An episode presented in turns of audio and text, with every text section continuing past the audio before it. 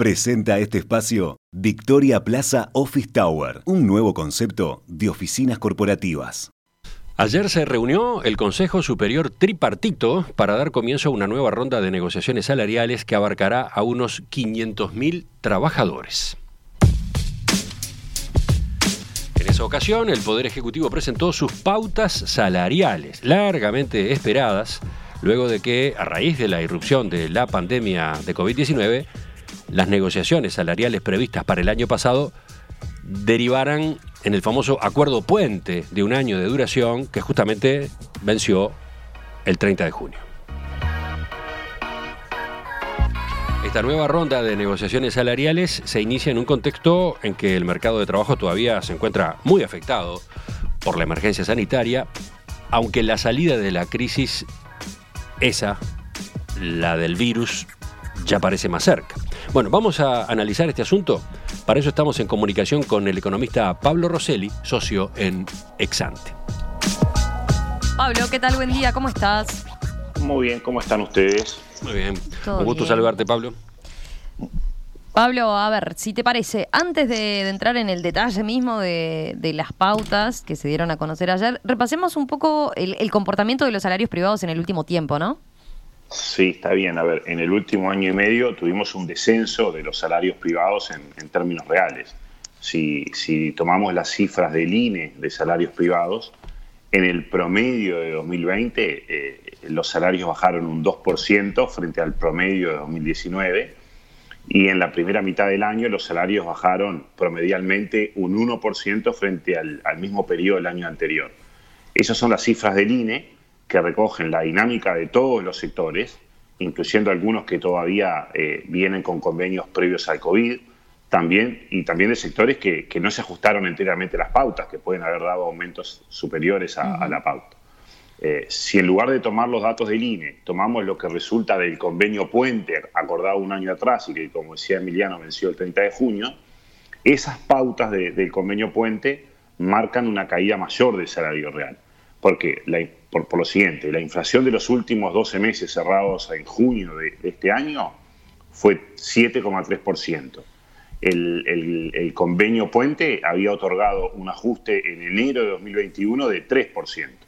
Y al final del convenio había un correctivo, pero que, termina no aplicándose. Este, no va a haber un correctivo, porque el correctivo que se había previsto se fijaba de este modo. Se tomaba la inflación, que fue 7,3%, se restaba el ajuste de enero, que fue de 3%, eso nos deja un 4,3%, este, y se le restaba la caída del PIB, y la caída del PIB fue de casi 6%. Por lo tanto, eh, digamos, el correctivo, si uno aplicaba esa fórmula, era negativo, más o menos el 1,5%, ese correctivo no se aplica, y por lo tanto, digamos, el, el convenio puente arroja una caída de 4,3% de salario real, 7,3% de inflación, menos 3% de, del ajuste de enero. Bien, hecho este contexto de cómo venía la cosa en materia salarial, pasemos ahora sí, si te parece, a las pautas, ¿no? Veamos qué, planteó ayer el Poder Ejecutivo.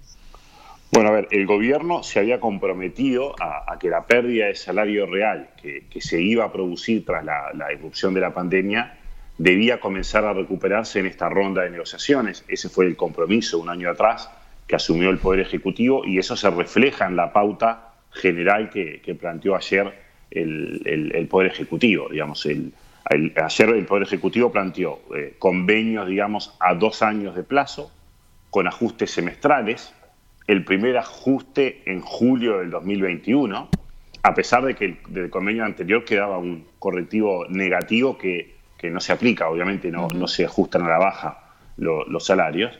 Eh, los ajustes van a tener eh, un componente basado en la inflación esperada por el gobierno.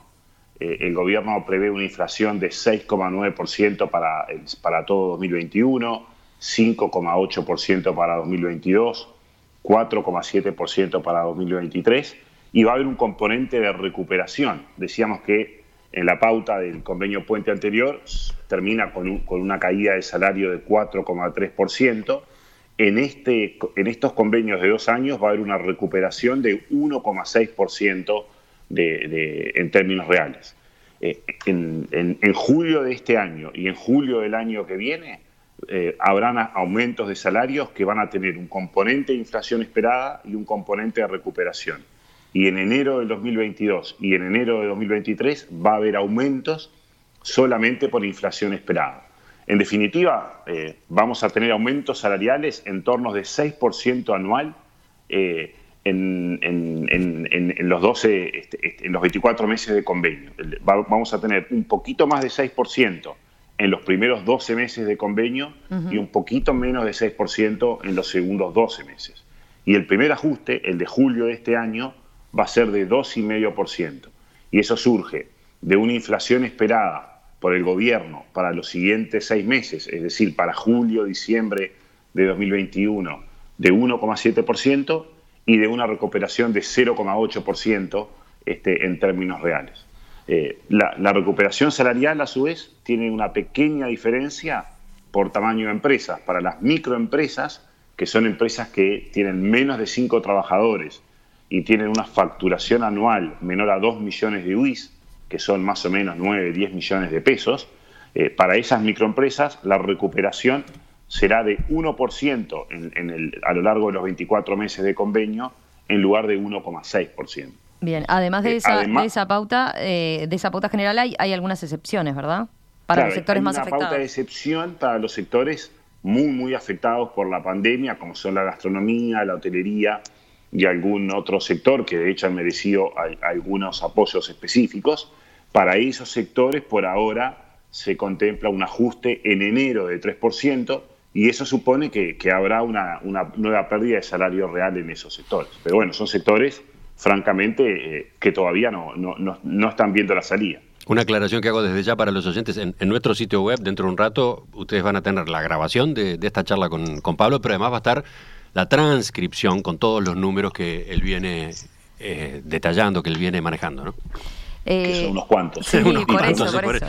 Y podemos anexar, supongo, la, presentación. Sí, el documento ahí está el documento del Ministerio de Trabajo. Sí, ahí va, a estar todo, ahí va a estar todo el material. Bueno, Pablo, te iba a preguntar, a ver, eh, las pautas, por lo que decís, eh, están armadas a partir de, la inflación esperada por el equipo económico, ¿no? Que, proyecta una inflación a la baja. Ahora, ¿qué pasa si la inflación termina siendo mayor a la proyectada? ¿Hay correctivos? Bueno, a ver, eh, la inflación de los últimos 12 meses fue 7,3% el Ministerio de Economía y Finanzas eh, prevé una inflación levemente menor a 6% en 2022 y menor a 5% en 2023, que son las proyecciones que, presentó en, la, en, el proyecto de rendición de cuentas. En realidad se prevé un correctivo por inflación al final del convenio, para contemplar la diferencia entre la inflación efectiva y la inflación esperada por el, por el MEF, eh, con una innovación eh, y es que ese correctivo depende del nivel de empleo en el sector. Si el empleo eh, en junio del 2023, cuando termine el convenio, es similar al de junio de 2019, tomando para cada sector el número de cotizantes al BPS, se aplica un correctivo por toda la diferencia que eventualmente haya habido. Pero si el empleo es inferior al, eh, a lo que teníamos de empleo en junio del 2019, eh, el correctivo que se aplica es menor a la diferencia total. Se, eh, plantea, según cuánto haya caído el empleo eh, en relación a 2019, un correctivo que puede ser por el 80% de la diferencia o por el 60% de la diferencia entre inflación efectiva e, y, proyectada. Por lo tanto, va a haber un correctivo al final del periodo y el correctivo puede ser parcial según el empleo.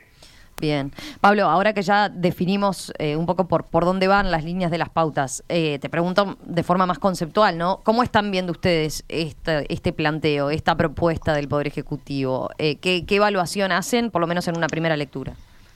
En una primera lectura, digamos, hay algunas luces y algunas sombras, digamos. ¿no? A ver, entre los factores positivos, nos parece muy importante volver a pautas basadas en inflación esperada eh, es importante porque si los ajustes se fijaban en base a la inflación pasada, eh, eso iba a ser más difícil bajar la inflación, que es uno de los objetivos de la, política económica. Digamos. Varias veces comentamos que la indexación de los salarios a la inflación pasada es problemática, trae inercia a la, inflación y, plantea mucha rigidez en el mercado de trabajo.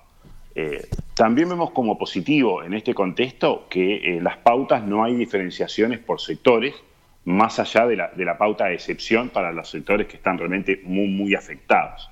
en el pasado tuvimos pautas que distinguían entre sectores según su desempeño, y había sectores de desempeño malo, bueno, muy bueno.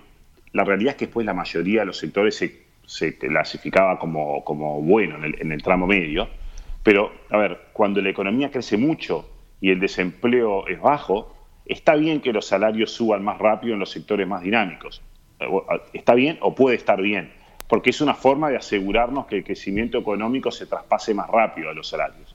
Pero en el contexto actual, que tenemos empleo bajo y desempleo alto, a los sectores más dinámicos debemos pedirles que contraten más trabajadores, más que pedirles mayores aumentos de salarios. Si los sectores más dinámicos no contratan más, nadie va a contratar más. Por eso nos parece que está bien que en este contexto no haya diferencias por, sectores.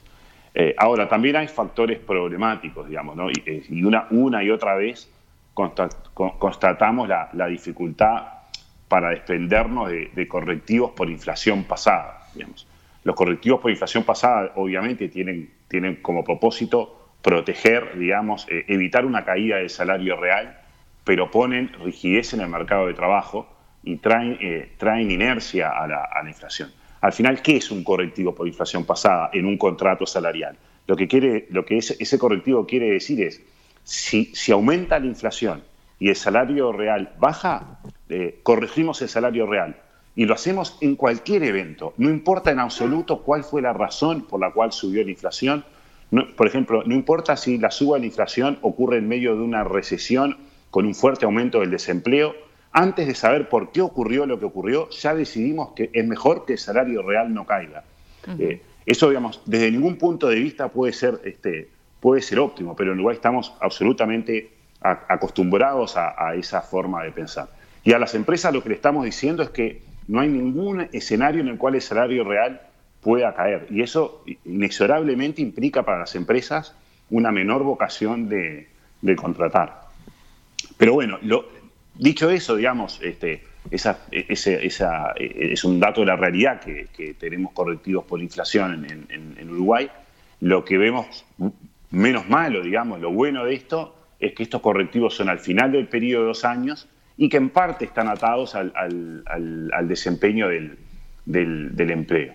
Eh, después, digamos, se constatan lo que yo llamaría pequeñas distracciones, digamos, que probablemente son reflejo de, transacciones políticas este, o, de presuntas señales políticas que, no son relevantes, digamos. Francamente, que la pauta de recuperación salarial sea de 1% para las microempresas y de 1,6% para las demás empresas en un plazo de dos años, eh, es una diferenciación eh, que no tiene ninguna explicación económica, no tiene la más mínima relevancia. Si se entendía que las microempresas no estaban en condiciones de recuperar salarios, la pauta para las microempresas debió ser otra. La verdad es que a nuestro juicio tampoco es claro que las microempresas, en general, todas ellas, estén en peores condiciones o en mejores condiciones que el resto de las, de las empresas. Probablemente aquí primó la noción de que las condiciones para iniciar la recuperación salarial quizás no estuviesen tan claras en todos los sectores y, en lugar de eh, discutir este, pautas sectoriales, que reitero, me parece que estaba bien que no, que no se discutieran, bueno, se presumió que eventualmente si hay alguna falta de condiciones para, recuperar este, salarios, esa falta de condiciones puede ser mayor en, la, en las microempresas. La, verdad que, no lo sabemos, pero una distinción entre 1 y 1,6 en dos años eh, no, no tiene ninguna relevancia. Pablo, y a ver, eh, hay quien puede preguntarse también a partir de, las pautas establecidas, ¿y había condiciones para recuperar salario real? Eh, está claro que comenzar la recuperación salarial era una promesa del Poder Ejecutivo, ¿verdad? Está claro que era una, promesa y sin duda es un objetivo eh, que si lo miramos aislado de todo lo más, es un objetivo obviamente loable, digamos. Eh, no hay una respuesta única, inequívoca a, tu pregunta, porque al final del día la, política económica debe perseguir diversos objetivos y, una parte esencial de, la política económica es eh, balancear cuánto pesa cada objetivo, digamos. ¿no? A ver, la economía se va a recuperar en los próximos meses a medida que se, normalice la situación sanitaria, la actividad económica va a subir. las exportaciones de bienes, eh, en buena medida gracias a, la fortaleza que estamos viendo de las materias primas eh, y al dinamismo de la demanda mundial, van a empujar la recuperación de, la economía uruguaya. Eh, la temporada digamos, la actividad turística en algún momento va, va, a retomar, digamos. Tenemos incertidumbre sobre el ritmo de recuperación del turismo por la situación sanitaria con los vecinos, por la falta de competitividad de nuestro país frente a los países vecinos. Eh, otro dato del contexto es que el mercado de trabajo está muy afectado. Tenemos niveles de, empleo eh, bajos y tenemos una desocupación en torno de 10% a pesar de que hay pocas personas buscando trabajo. En este contexto, a nuestro juicio, eh, y, contestando parcialmente tu pregunta, la, política económica está persiguiendo objetivos que lucen poco compatibles entre sí y que, y que el empleo no parece el más importante. A ver, ¿puedes profundizar en eso? ¿A qué te referís exactamente? A ver, me refiero a lo siguiente. A ver, eh, obviamente que queremos eh, recuperar la actividad económica, que, queremos recuperar el empleo, queremos recuperar los salarios, pero cuando miramos la política, las políticas macroeconómicas, también encontramos, y, no digo que esté mal, digamos, ¿no? pero que la, la política fiscal eh, está enfocada en bajar el déficit fiscal. Eh, estamos en, eh, tenemos un ajuste fiscal en curso en, Uruguay y la política fiscal se va a volver más contractiva en 2022, porque en 2022 no vamos a tener los gastos de COVID que este año le están dando soporte a la economía. Es verdad que la economía va a estar mejor en, 2022 que en, 2021, pero la política fiscal, digamos, está en, un modo de ajuste. Eh, cuando miramos la política monetaria, el Banco Central quiere llevar la inflación a 5% en 2022. El Banco Central quiere llevar la inflación a un valor inferior a la proyección que tiene el Ministerio de Economía y Finanzas. Eh, eso tiene dos, implicancias. Si el Banco Central cumple con su objetivo, el salario real en 2022 va a ser mayor que el que surge de las pautas que dio el, gobierno, porque las pautas que dio el gobierno tienen más inflación que el objetivo que tiene el Banco Central. Y probablemente el Banco Central va a subir, va a comenzar a subir las tasas de interés en la segunda mitad de este año. Eh, digamos, la política monetaria va a adquirir un signo menos expansivo o un signo contractivo en los próximos 24 meses. Y las pautas salariales buscan una recuperación de los salarios, que es una recuperación moderada, una recuperación de 1,6% en dos años, definitivamente es una recuperación moderada, pero es una recuperación al fin y es una recuperación que se da en un contexto de baja ocupación y de alta reticencia de las empresas a contratar más trabajadores. Entonces, ninguna de, estas políticas macroeconómicas, digamos, ¿no? La, política fiscal, la política monetaria o la política salarial, parecen tener el foco en la recuperación del, empleo. Y el, y el proyecto de promoción de empleo que está en el Parlamento no va a tener efectos macroeconómicos relevantes por, por, lo reducido de su tamaño este, y por otras dificultades que por sí tenemos para, para crear empleos. En definitiva, a ver, todos pensamos que la actividad económica se va a recuperar en los próximos meses, que debería haber eh, también una recuperación del, empleo, pero, pero en Uruguay veníamos con problemas en el mercado de trabajo importantes antes del COVID. La recuperación del empleo que vayamos a tener en los próximos dos años, y seguramente vamos a tener recuperación del empleo, no va a venir de las decisiones de política económica, sino del rebote que tenga la, economía después del COVID, de la fortaleza de las materias primas, que si se mantiene en el tiempo va a favorecer nuestras exportaciones. Pablo, gracias. Gracias por este primer análisis sobre las pautas salariales que dio a conocer ayer el Poder Ejecutivo para esta novena ronda de negociación salarial. Volvemos sobre ellas en cualquier momento. Un abrazo. Bueno, hasta pronto, que pasen bien. En perspectiva, periodismo profesional e independiente.